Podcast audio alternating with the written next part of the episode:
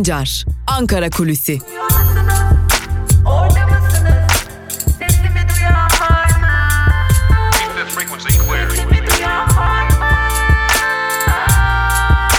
Özgürüz Radyo.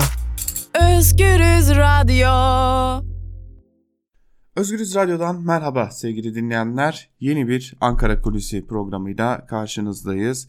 Bugün 16 Ocak Perşembe 16 Ocak Perşembe günü de Ankara gündemini aktarmak üzere Özgürüz Radyo ile tekrar sizlerleyiz.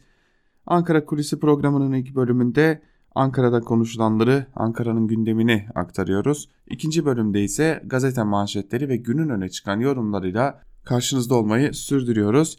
Önce bakalım Ankara'nın gündeminde neler var? Bugün Ankara'yı hangi gelişmeler bekliyor? Onunla başlayalım. Hemen ardından da Ankara'da neler konuşuluyor onlara bakalım. Bugün sarayda Cumhurbaşkanı Recep Tayyip Erdoğan 2019 yılı değerlendirme toplantısına katılacak. Toplantıya Türkiye Büyük Millet Meclisi Başkanı Mustafa Şentop da katılacak sevgili dinleyenler. Meclis Genel Kurulu'nda ise hayvan haklarının araştırılması komisyonu raporu görüşülecek. Ve bugün Türkiye Cumhuriyeti Merkez Bankası Para Politika Kurulu toplantısında faiz kararı açıklanacak yılın ilk toplantısı ve e, malum birçok farklı gelişmeler var.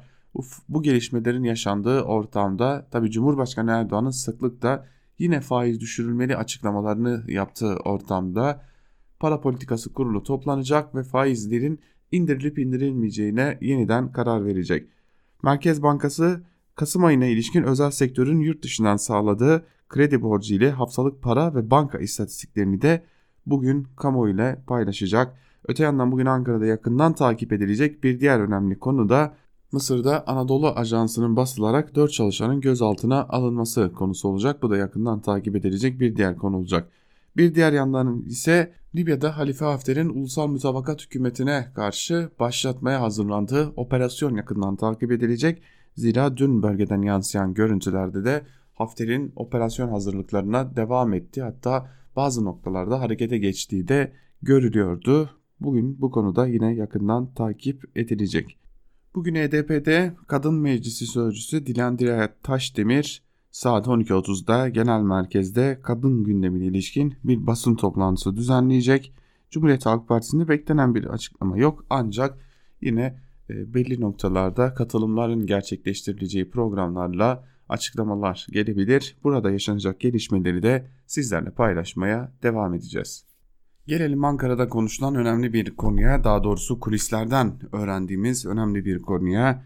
Malum AKP yüze, yüze yakın hatta yüzden fazla belediye başkanını transfer edeceğini açıkladı. Ee, peki o belediye başkanlarına ilişkin gelişmeler nasıl ortaya çıktı? Geçtiğimiz günlerde bir takım bilgileri sizlerle paylaşmıştık ancak e, son günlerde daha fazla bilgi edindik. Bu bilgileri sizlerle paylaşalım. AKP geçen belediye başkanları süreci nasıl işledi? Neredeyse her partiden ayrı belediye başkanı için ayrı ayrı taktikler yürütülmüşe benziyor bu belediye başkanı transferleri için. Eğer e, belediye başkanı HDP'li ise ve bir teklif götürülmüşse ya da üzerinde bir baskı kurulacaksa iki farklı yöntem izleniyor. Ya kayyum atanma riski ya da kayyum atanma tehdidi yönlendiriliyor ya da e, sıklıkla bütçeden pay ayrılamaması ve böylelikle de dilediği hizmetleri gerçekleştirememesi noktasında bir e, üstü kapalı da olsa bir tehdit gönderiliyor diyelim ve e, acaba herhangi birinin iradesini kırabilir miyiz şeklinde bir e, taktiksel yönlendirme gerçekleştiriliyor.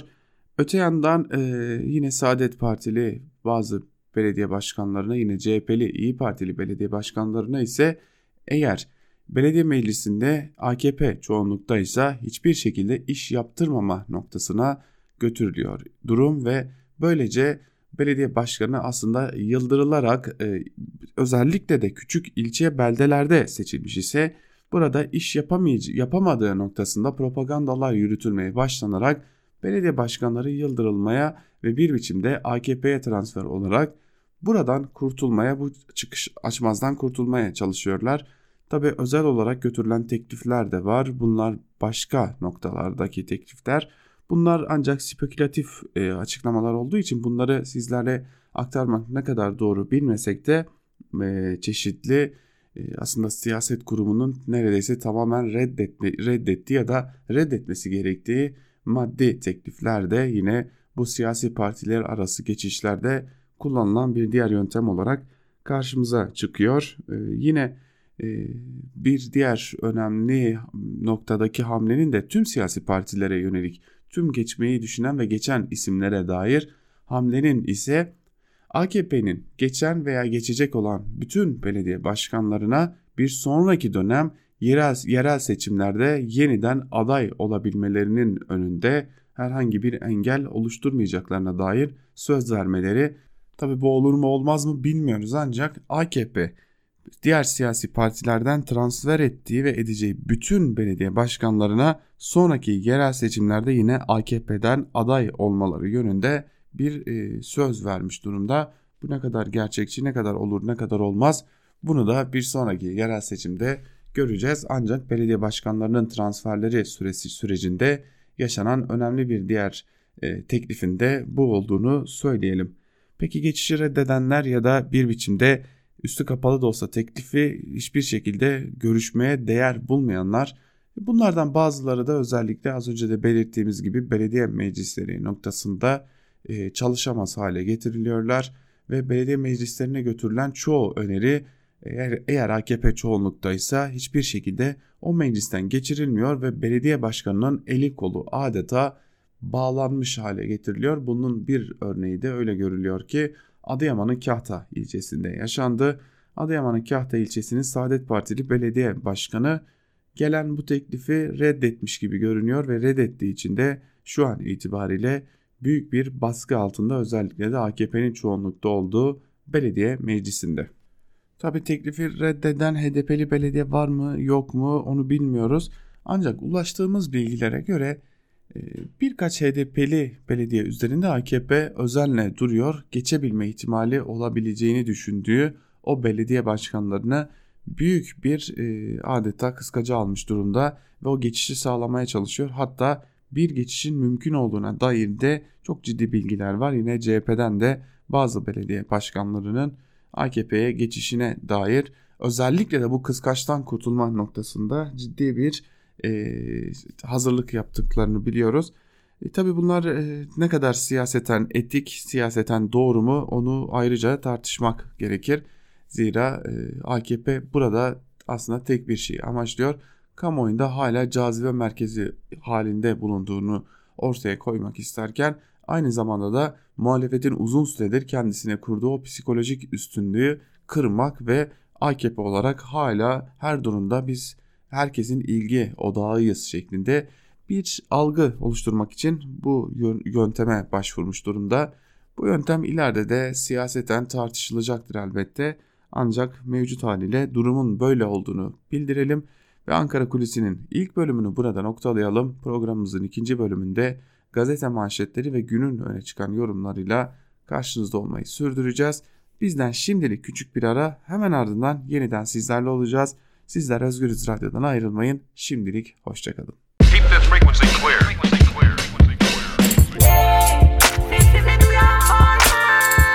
Altan Sancar, Ankara Kulüsi.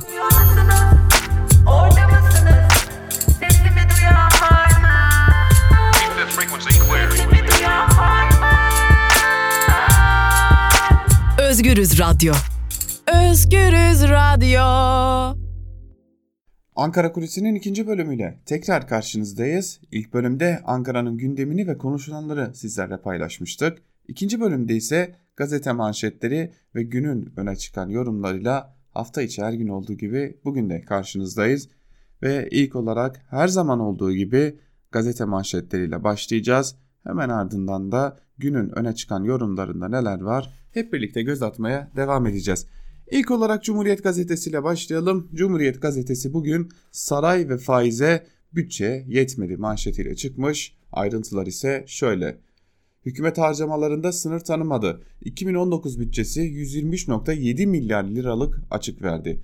Hedeflenen 80.6 milyar liralık bütçe açığını yeni ekonomi programı ile 125 milyar liraya çıkaran hükümet Merkez Bankası'ndan aktarılan 42 milyarlık ihtiyat akçesiyle rahatladı. Aksi halde açık 166 milyar olacaktı. Hükümet birçok kalemde başlangıç ödeneklerini açtı. Bütçe 1993'ten bu yana ilk kez faiz dışı açık verdi. Hazineden 114 milyar lira yardım yapılan SGK'nın görev zararı 83.2 milyar liraya çıktı. Örtülü ödenek harcaması 2 milyar, faiz giderleri 99.9 milyar lira oldu deniyor. Bütçedeki kara delik Cumhuriyet gazetesinin manşetinde yer alıyor. Sağlığımızla oynuyorlar başlıklı bir diğer haberi aktaralım sizlere.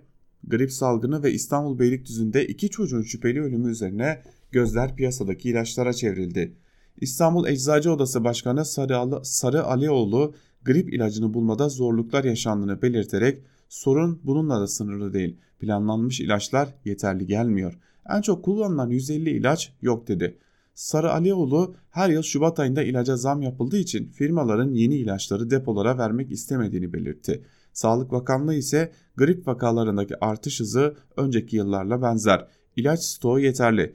1 milyon kutu şurup daha piyasaya verilecek açıklamasını yaptı deniyor haberin ayrıntılarında. FETÖ'den sonra belediye borsası başlıklı bir diğer haberle devam edelim. Ayrıntılar şöyle. CHP Genel Başkan Yardımcısı Torun AKP'nin baskı ve tehditle belediye başkanlarını transfer ettiğini belirterek FETÖ borsasından sonra belediye borsası kurdular dedi. Transferler AKP teşkilatlarında da sıkıntı yarattı. Bazı vekiller aday yapılmayıp başka partilere gidenlerin geri alınması ne kadar etik, trenden inenler söylemini ne yapacağız tepkisini gösterdi deniyor haberin ayrıntılarında. Evet biz de ilk bölümde aktarmıştık. Ortada bir gerçeklik var ki bu da AKP bir biçimde belediye başkanlarını çeşitli yol ve yöntemlerle aslında tehdit ederek şantaja maruz bırakarak partisine transfer etmek zorunda bırakıyor onları. Geçelim Bir Gün Gazetesi'ne. Bir Gün Gazetesi hepsi yalan tek gerçek zengin fakir ayrımı manşetiyle çıkmış bugün. Ayrıntılar ise şöyle. Kadir Has Üniversitesi tarafından hazırlanan Türkiye eğilimleri araştırması iktidarın tüm kutuplaştırma çabalarına rağmen gerçek sorunların üstünü perdeleyemediğini gösterdi. Araştırma ülkenin en önemli sorunlarının işsizlik, kriz ve hayat pahalılığı olduğunu ortaya koydu. Araştırmaya göre ekonomik sorunlar %46.1 ile en önemli sorun olarak görüldü. Tüm alanlarda kutuplaşma algısı düşerken zengin fakir kutuplaşması algısı yükselerek %20.5'e çıktı. Araştırmayla aynı saatlerde açıklanan Hazine ve Maliye Bakanlığı'nın bütçe verileri ise siyasal iktidarın nasıl har vurup harman savurduğunu bir kez daha ortaya koydu. Buna göre 2019'da bütçe açığı 123.9 milyar lirayı, liraya çıkarak Cumhuriyet tarihi rekoru kırdı. Sarayın harcaması 5 yılda 4,5 katına çıktı. Faiz giderleri ise %35 artarak 100 milyar liraya dayandı. Örtülü ödenekteki 6 yıllık artış oranı %92 olurken aynı dönemde Cumhurbaşkanlığı ödeneği %1506 arttı deniyor haberin ayrıntılarında. Şeriatın ön yoklaması sözleşme komisyonda başlıklı bir diğer haberle devam edelim. Ayrıntılar şöyle.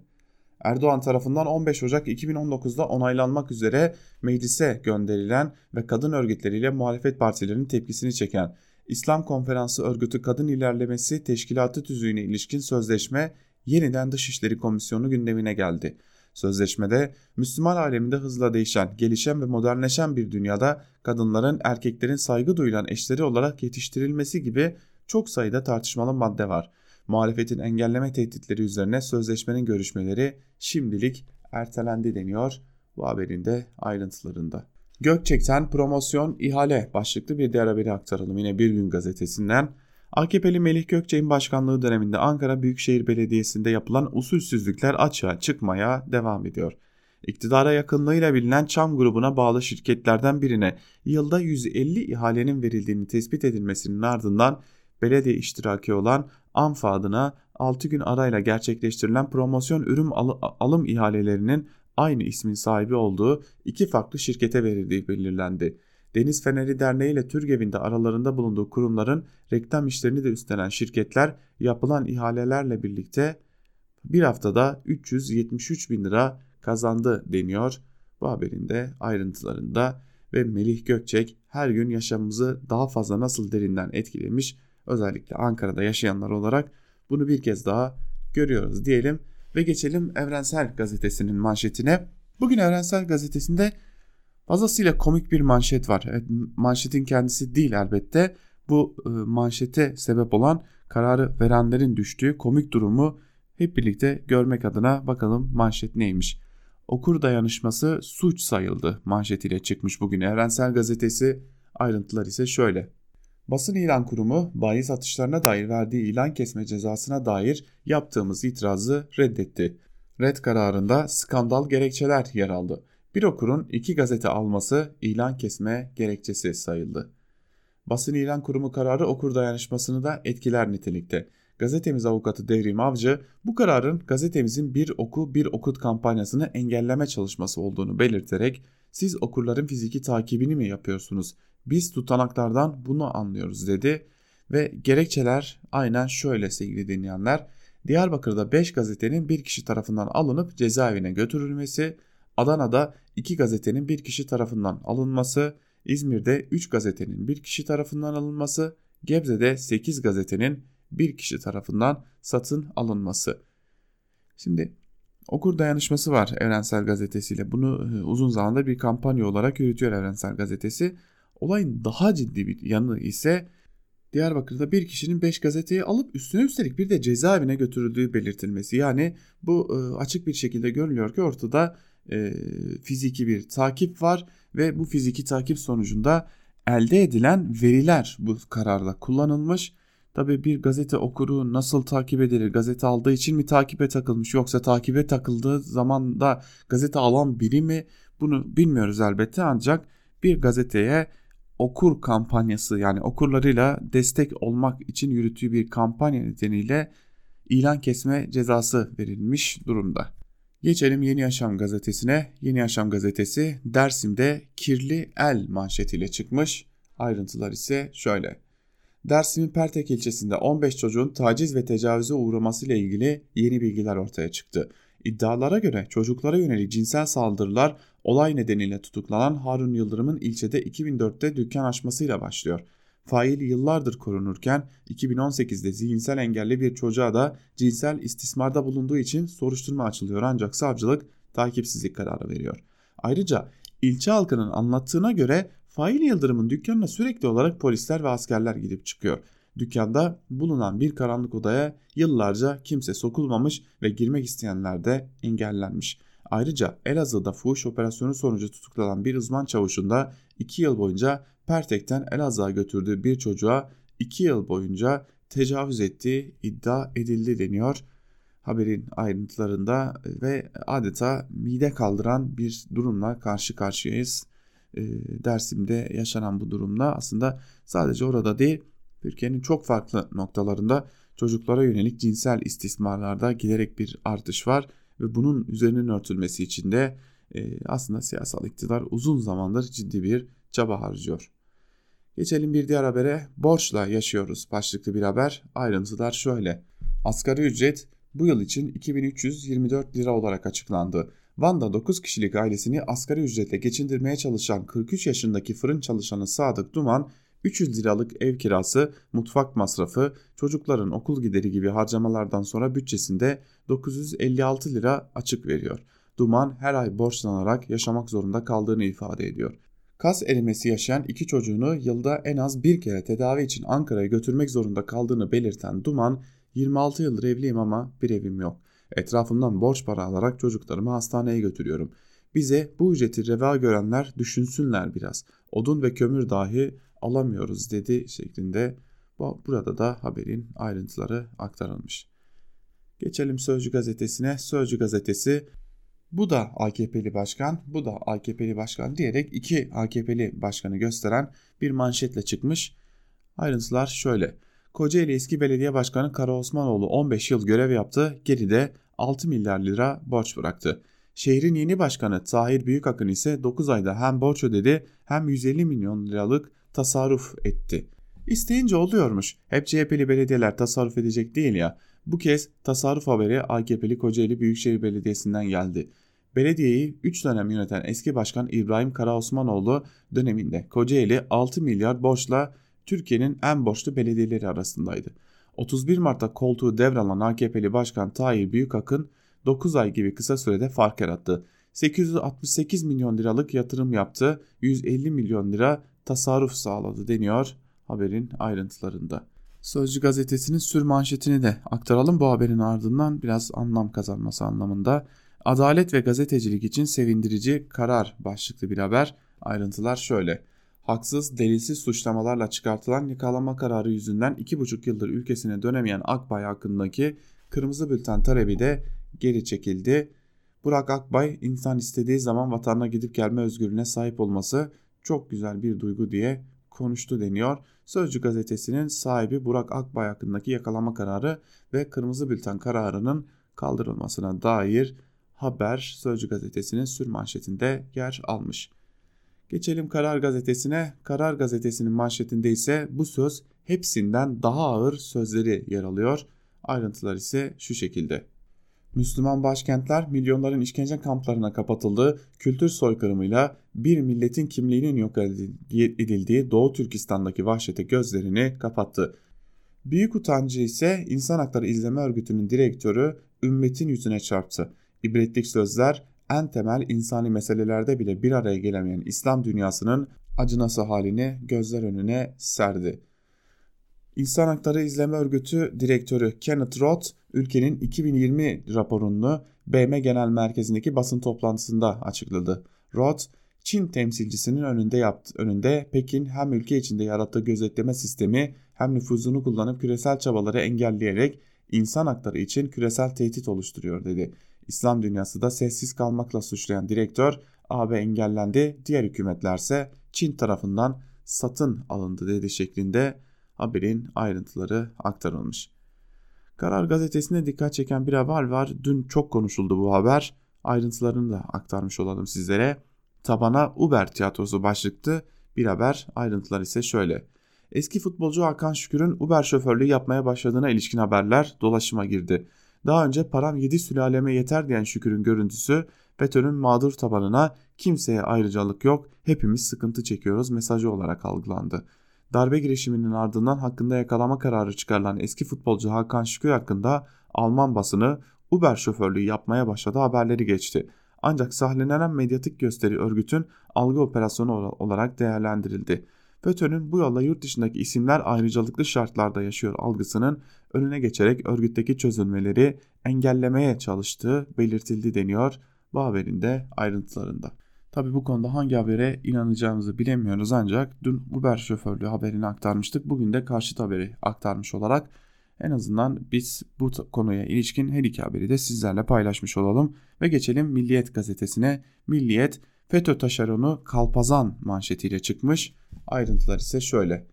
Temmuz'da 271 milyon dolar sahte doları yakalanan Ali A'nın ağabeyi Ömer A'nın bastırdığı 127 milyon sahte dolar ele geçirildi. Yurt dışındaki firari üyelerini finanse etmek için bir süredir sahte para bastırdığı belirtilen FETÖ'nün taşeron kalpazanlarına yönelik operasyonlarda 127 milyon 500 bin sahte dolar ele geçirildi. İlk dalgası 6 ay önce düzenlenen operasyonların ikinci dalgasında İstanbul'da ele geçirilen sahte paraların Afrika'ya gönderilmek üzere paketlendiği belirtildi. İstanbul'da geçen Temmuz'da düzenlenen operasyonda 271 milyon 150 bin sahte dolar ele geçirildi. Aralarında FETÖ üyeliğinden meslekten ihraç edilen komiser BC'nin de bulunduğu 5 kişi tutuklanırken şebeke lideri Ali A Bulgaristan'a kaçarken yakalanmıştı. İşi Ali Ağa'nın ağabeyi Ömer Ağa'nın devraldığı ve yakalanan dolarları onun bastırdığı anlaşıldı deniyor haberin ayrıntılarında. Sahada bir karşılığı yok başlıklı bir haberi aktaralım sizlere. Savunma Bakanı Akar, Libya'daki Savunma ve Güvenlik İşbirliği Ofisi'nin kurulduğunu belirterek değişen sayıda personelimiz Libya'da danışmanlık yapıyor dedi. Libya'da askeri gücün adının Libya Eğitim ve İşbirliği Timi olduğunu açıklayan Akar, ateşkesin bittiğine dair açıklamaların sahada karşılığı yok. Muhatabımız Ruslar çalışmalarının sonucunu bekliyoruz diye konuşmuş. Hulusi Akar da bu konuyu gündemine taşımış. Geçelim Ahmet Hakan'ın Hürriyet gazetesine. Hürriyet gazetesi bugün 4 saniyelik sır telesekreterde manşetiyle çıkmış. Ayrıntılar ise şöyle. Tunceli'de 11 gün önce kaybolan Gülistan Doku'nun En son es eski erkek arkadaşı Zeynel'le görüştüğü ortaya çıktı. Görüşmeden sonra Zaynal'ın aradığı Gülistan'ın telefonu açılmadı. Telesekreterin devreye girdi. O 4 saniyede bırakılan mesajın olayın sırrını çözmesi umuluyor. Mobese kayıtlarına göre Gülistan kaybolduğu gün 5 Ocak'ta saat 11.10'da Rus vatandaşı eski erkek arkadaşı Zaynal Abakarov'la çalıştığı kafeye gitti. İkili kafenin önünde ayaküstü 9 dakika görüştü. Yürüyerek yolun karşısına geçen Gülistan saat 11.29'da minibüse binip oradan ayrıldı. Zaynal saat 16.26'da Gülistan'ı aradı. Telefonu açılmayınca telesekreter devreye girdi. Güvenlik güçleri telesekreterin kaydettiği 4 saniyelik sürede ne söylendiğini araştırıyor. Gülistan'ın cebi son olarak Sarı Saltuk viyadüğünde sinyal verdi ve bir daha Gülistan'dan haber alınamadı deniyor haberin ayrıntılarında. Yeniden yakalanacak başlıklı bir diğer haberi aktaralım sizlere. FETÖ'den müebbet alıp istinaf mahkemesinin tahliye ettiği eski kor general Metin İyidil hakkında yakalama kararı çıkarıldı. Anayasal düzeni kaldırmaya teşebbüsten ceza alan Metin İyidil hakkında Ankara Bölge Adliye Mahkemesi 20. Ceza Dairesi salı günü beraat ve tahliye kararı vermişti. Başsavcılığın itirazı üzerine dosyayı üst mahkeme inceledi. Ankara Bölge Adliye Mahkemesi 21. Ceza Dairesi kaçma ihtimali bulunduğu belirtildiği İyidil hakkında yakalama kararı çıkarıldı. Bakalım İyidil bir daha yakalanabilecek mi? Ve yakalansa dahi kendisine tahliye ve beraat kararı veren mahkemenin başına neler gelecek? Tabi bu kadar delille nasıl oluyor da bu karara varıldı o da işin bir diğer yanı diyelim. Ve geçelim Sabah gazetesine. Sabah gazetesi tek icraatları işçi kıyımı manşetiyle çıkmış. CHP'li ve HDP'li belediyelerde atılan emekçilerin sayısı 6327'ye ulaştı. 29 bin işçi de zorla sendikalarından istifa ettirildi deniyor. Haberin bir bölümünde ben de bir an e, işçi kıyımı manşeti görünce sabah gazetesi acaba hükümeti mi eleştiriyor diye düşünmüştüm. Meğerse CHP'li ve HDP'li belediyeleri hedefine koymuş ve bunu yaparken de AKP'nin yandaş sendikası HAKİŞ'in başkanının açıklamalarını referans olarak kabul etmiş. Şovmenlerin maskesi düştü başlıklı bir diğer haberi aktaralım sizlere. Başkan Erdoğan şehrine ve ilçesine hizmette değil de şov peşinde koşanların ne halleri düştüğü görülüyor. Yerel seçimlerin üzerinden daha bir yıl bile geçmeden şovmenlerin maskesi düşmeye, gerçek yüzleri ifşa olmaya başladı. Bu millet hizmet üretenlerle laf üretenlerin tefrikini her zaman yapmıştır demiş Cumhurbaşkanı Erdoğan. Ee, yine yerel yönetimleri hedef almış. Yerel yönetimler konusunda AKP'nin ciddi hassasiyeti devam ediyor. Yeni Şafak'a geçelim. Yeni Şafak gazetesi Libya'yı bu ajan mahvediyor manşetiyle çıkmış bugün. Sanırım Libya'daki sorunu çözmüş Yeni Şafak. Ayrıntılar ise şöyle. Suriye, Irak ve Yemen'i kan gölüne çeviren, çeviren Birleşik Arap Emirlikleri Veliaht Prensi Muhammed Bin Zayed Libya'yı da mahvediyor. Moskova'da ateşkese imza atması beklenen darbeci Hafter, Birleşik Arap Emirlikleri'nin telkinine son anda masadan kalkarak savaşa devam edeceğiz dedi. Uzmanlar Hafter'in kukla olduğunu ve kararları Birleşik Arap Emirlikleri ile Mısır'ın verdiğini belirtiyorlar denmiş. Haberin ayrıntılarında eğer Birleşik Arap Emirlikleri ile Türkiye'nin arası bozuk olmasaydı muhtemelen Muhammed Bin Zayed bu kararı vermemiş olacaktı. Rusya ile arası bozuk olsaydı Rusya vermiş olacaktı. Zira e, aslında uzmanlar da eğer Hafter bu kararı aldıysa bunu Rusya'dan ve Putin'den bağımsız olamaz, alamaz noktasında değerlendirmelerde bulunuyorlar. E, ancak e, şimdilik Putin'i arkasında görmemeyi tercih ediyorlar. Türkiye'deki yandaş gazeteler. Yeni Şafak'ın ardından da Akit'e geçelim. Akit'in manşeti Osmanlı bizim onurumuzdur manşetiyle çıkmış. Ayrıntılar şöyle. Libya'nın ilk başbakanlarından Muhammed Sakızlı'nın torunu Mustafa Sakızlı'dan Osmanlı Libya'ya zulmetti iftirası atan Hafter yandaşları ile Libya'da ne işimiz var diyen CHP ve avanesine Osmanlı tokatı gibi bir cevap geldi. Libya halkının Türkiye'den bugün bile devleti Ali diye bahsettiğini belirten Sakızlı, Haçlılara karşı birlikte savaştığımız Osmanlı bizim onurumuzdur dedi şeklinde aktarılmış haber. Dönüp sorarlar NATO bir Haçlı ittifakı mıydı? Tabi biz bunu e, Akit'in gözünden görelim.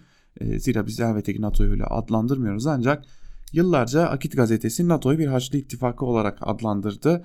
Ve o Haçlı ittifakıyla Libya'da bir lider vardı. O Libya, Libya liderinin adı da Muammer Kaddafi'ydi.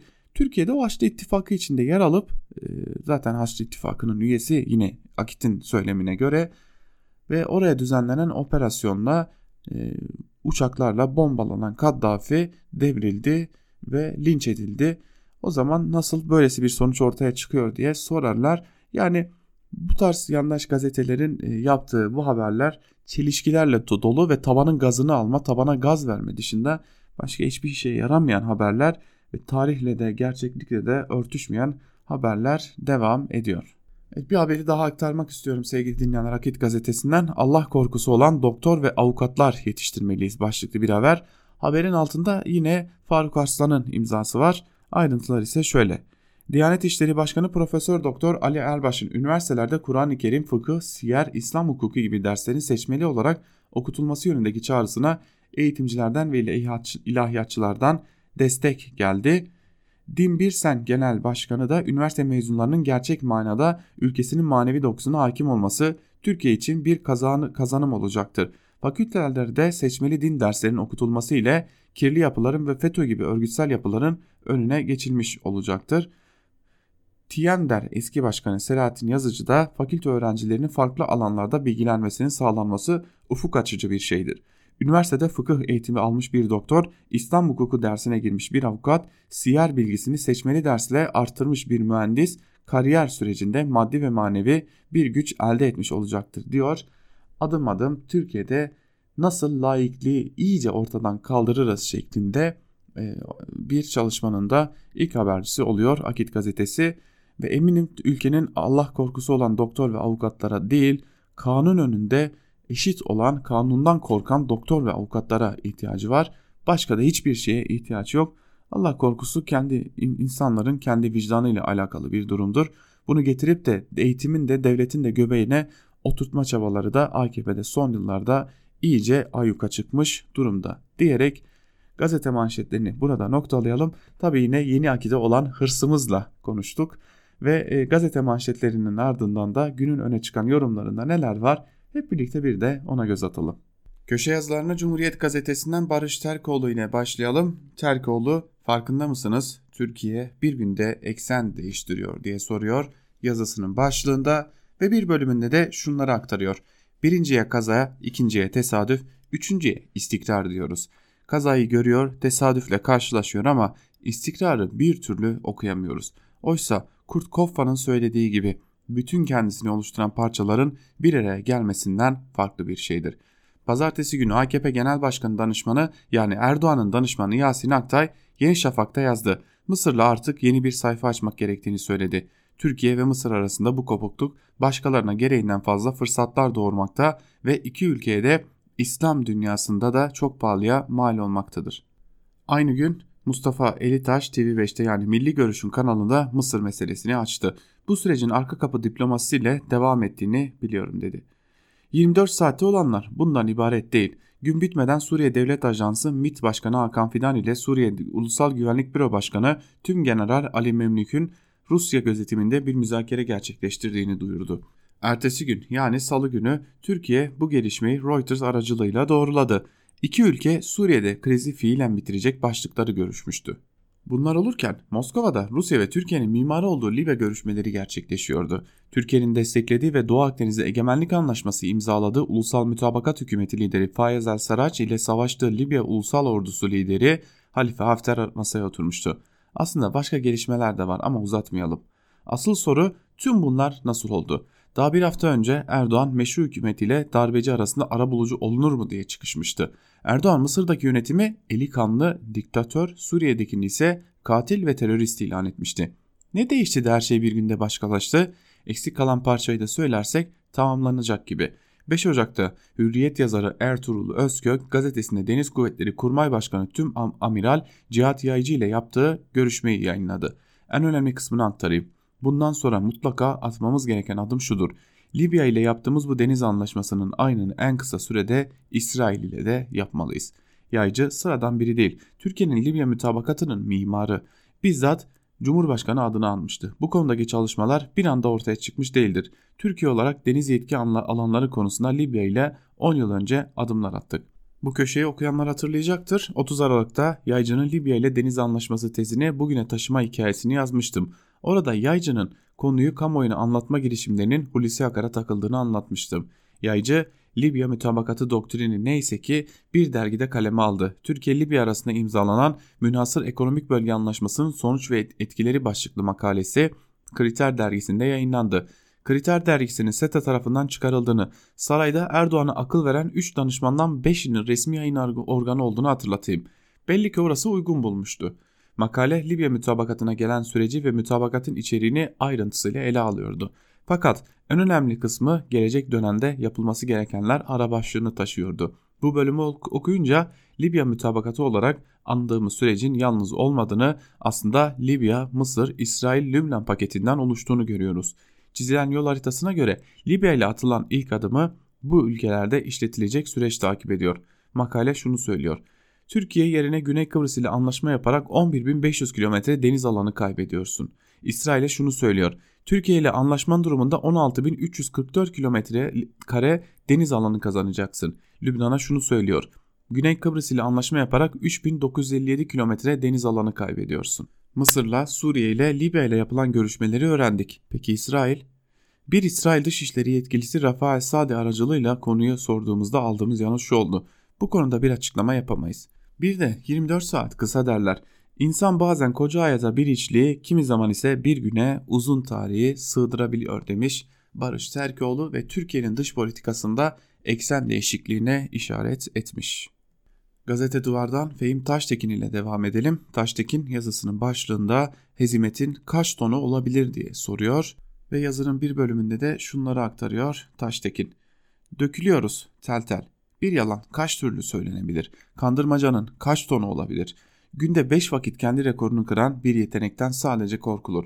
Afrin'deki gibi Fırat'ın doğusunda Kürtleri yursuz bırakacak şekilde 2 milyon mülteciyi taşımaktan söz eden TOKİ tılsımlı tampon bölge planıyla aylarca iç ve dış kamuoyu oyalandı. Kimse ne, um, ne umduk ne bulduk diye muhasebe yapmıyor. Çark dönüyor ya neyle döndüğü önemsiz.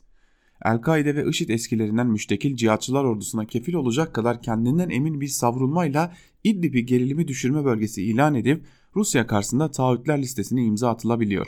Bu şekilde Türkiye'yi cihatçı örgütlere hami ve Suriye'nin kendi toprakları üzerindeki savaşının asıl muhatabı yapmakta sakınca görmüyorlar. Şimdi 2-3 ayda bir İdlib'i çevreleyen 12 gözlem noktasının birinin kuşatma altında kalmasının gerilimiyle soluğu Moskova'da alıyorlar.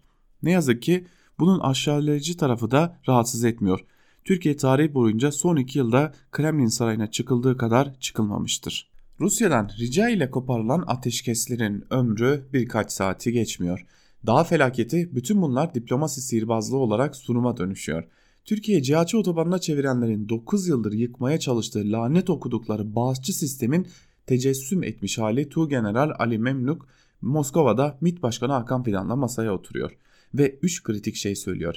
Türkiye Suriye'nin egemenliğini ve toprak bütünlüğünü tam olarak tanısın, askerlerini ve milislerini Suriye'den çeksin, Soçi'de söz verdiği gibi İdlib'i terör örgütlerinden arındırıp M4 ve M5 karayolunu açsın.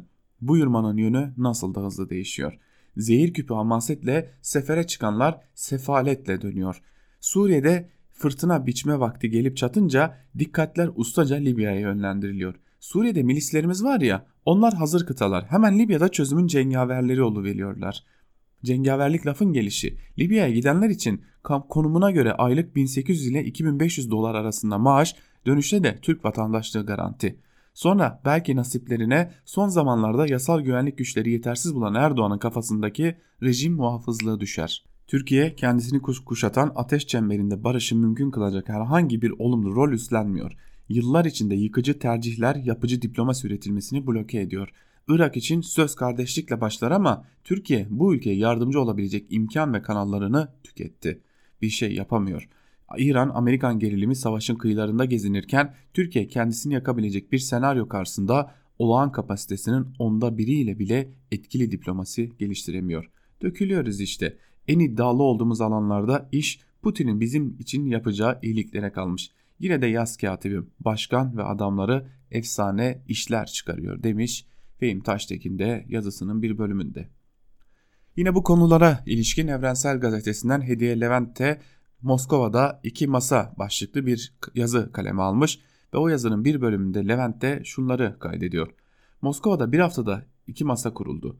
Birinde Türkiye'nin 2011'den beri önce yıkılması için aktif çaba gösterdiği yıkılmayınca da muhatap almaya karar verdiği Suriye heyeti vardı. İkinci masada ise daha bir hafta öncesine kadar terörist gibi ithamlarla tanımlanan Libya Ulusal Ordusu Komutanı Hafter oturuyordu.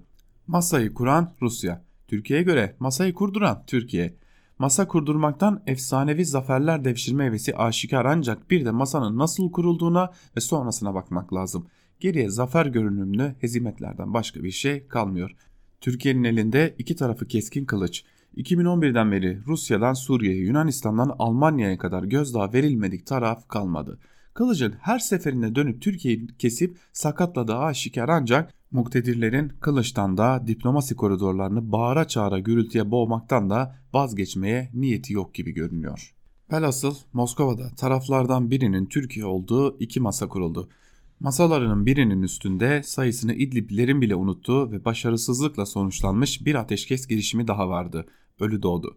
Ateşkesin başladığına dair haberlerle bozulduğuna dair bilgiler eş zamanlı gelmeye başladı. İkincisinde Türkiye'nin haklı söylemlerle dair olduğu ancak saldırgan üslup ve hamlelerle tansiyonu tırmandırdığı Libya'da ateşkes girişimi konuşuldu. Libya'daki ateşkes doğmadan öldü. Türkiye'nin bölgedeki her krizde kapısını çaldığı Rusya.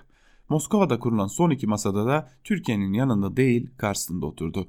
Diğer taraftan iflas etmiş dış politika, saldırgan söylemlere esir hamleler kendini tamamen yalnızlaştırmış olması Türkiye'yi Rusya'ya bağımlı hale getiriyor. Bu da başka yazının konusu olsun diyor Hediye Levent'te ve bugün dikkat çekecek şekilde e, iki önemli dış politika yazarı da Türkiye'nin giderek dış politikada savrulduğuna dikkat çekiyor. Bir diğer yazarla devam edelim. Habertürk'ten Muharrem Sarıkaya ne oldu da Ali Babacan'ın partisi hala kurulmadı sorusunun yanıtını veriyor Muharrem Sarıkaya. Yeni partiye tadilat ve tüzük ötelemesi başlıklı yazıyla bir bölümü şöyle yazının. Ahmet Davutoğlu atik davrandı ve Gelecek Partisi'ni kurup yola koyuldu. Hatta birçok ilde teşkilatta çalışmaya başladı. AKP'den çıkacak ikinci parti çalışmasını yürüten Ali Babacan ise Davutoğlu'nun bu atak durumu karşısında geri çekilip aynı dalga üzerinde sörf yapmama kararı almıştı. Bundan dolayı işi ağırdan alırken bu fırsattan yararlanarak program, tüzük ve yönetmelik konusunda daha detaylı çalışmaya koyulmuştu. Aktarıldığına göre parti programı tamamlanmış ancak tüzük ve yönetmelik tartışması devam ediyor. Aslında parti kuruluşunda tüzük için en kolay olanı diye bakılır. Çünkü tüzüğün %80-85'i siyasi partiler yasasındaki hükümlerden olduğu gibi kopyalanır, sadece ifade ediliş tarzı farklıdır. Geri kalan %20-15'lik bölümü ise partilere tanınan haklardan oluşturulur. Bunun içinde en zor olanın kadın, gençlik gibi kotalara ilişkin olanıdır.